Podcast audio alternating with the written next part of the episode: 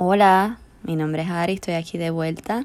En el día de hoy quiero hablar sobre la gratitud. Entonces, los yogis dicen que vivir en una actitud de gratitud es el yoga más elevado. Si tú vives en gratitud, ya estás haciendo yoga. Es un estilo de vida.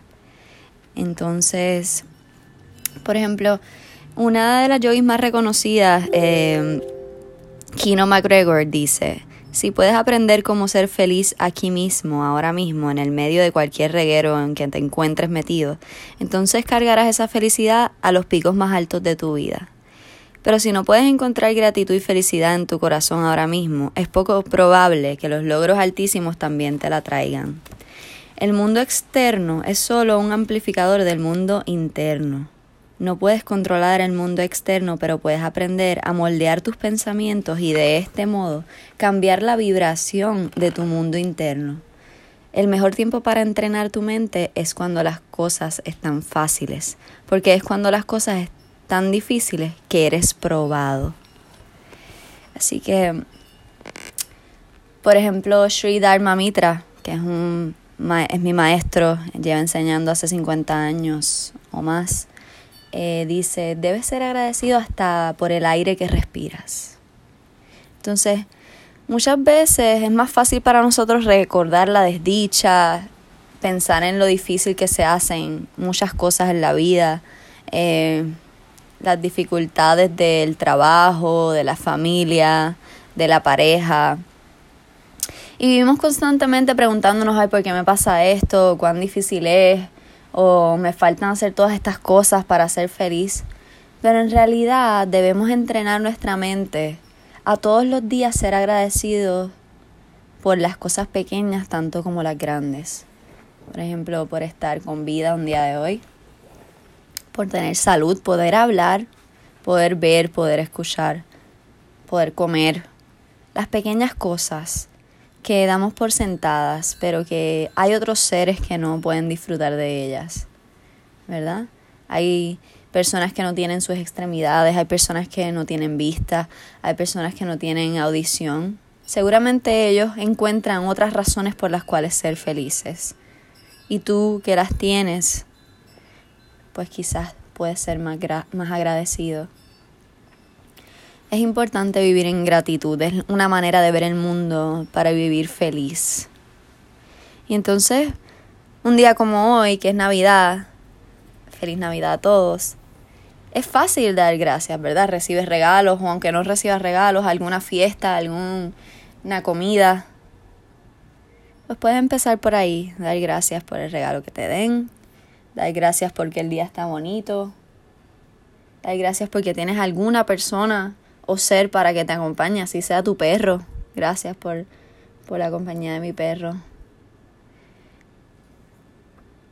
No siempre la Navidad es feliz, ¿verdad? Por ejemplo, mi hermana hace 31 años, su madre murió el día 25 de diciembre en Navidad. Y pues cuán difícil puede ser eso, ¿verdad? Perder a tu madre un día así de especial. Y pienso en ella con admiración porque un día como hoy se levanta y a pesar de la tristeza que puede causar en su corazón no tener a su madre, es capaz de agradecerme a mí por haber nacido cerca de esa fecha y traer la alegría. Es capaz de agradecer a todos los familiares que todavía están en su vida y porque están en su vida. Entonces ella está aplicando este concepto de que en los momentos difíciles es cuando te prueban la vida te prueba a ver si estás agarrado de la filosofía de vida correcta. No pensar en lo que no tienes, en lo que te hace falta, sino agradecer lo que tienes, lo que eres, lo que puedes hacer. Es algo que estoy aplicando diariamente y, te, y los exhorto a que que lo practiquen conmigo todos los días, levantarse por la mañana y antes de hacer cualquier cosa o quizás cuando te estás lavando los dientes.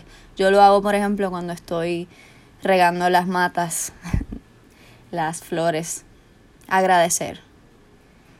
Agradecer porque pudiste abrir los ojos, porque puedes respirar. Yo, por ejemplo, le agradezco a las flores que tengo por estar tan bonitas, adornar mi casa acompañarme. Agradecer por todos los seres que están en tu vida, aún en las malas experiencias. Quizás seres te han hecho daño y te han lastimado, pero también hay que agradecer por esos seres, porque son maestros.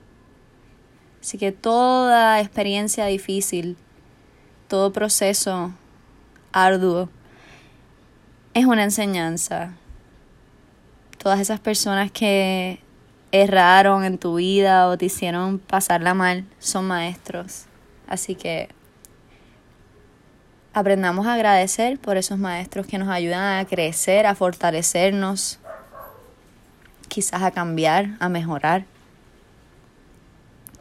En todo hay una razón para agradecer. Así que te exhorto a que lo practiques día a día, sobre todo en los momentos difíciles. Cuando te levantes, que no quieres ni siquiera estar en este mundo, que se te hace difícil respirar, ese es el perfecto momento para decir gracias. Porque aunque es cuesta arriba, estoy aquí y voy a salir adelante. Así que esa es la manera en que puedes aplicar también el yoga día a día agradeciendo por todo lo que se te ocurra agradecer. Espero que pasen un bonito día y seguimos aquí con yoga día a día. Gracias por escuchar.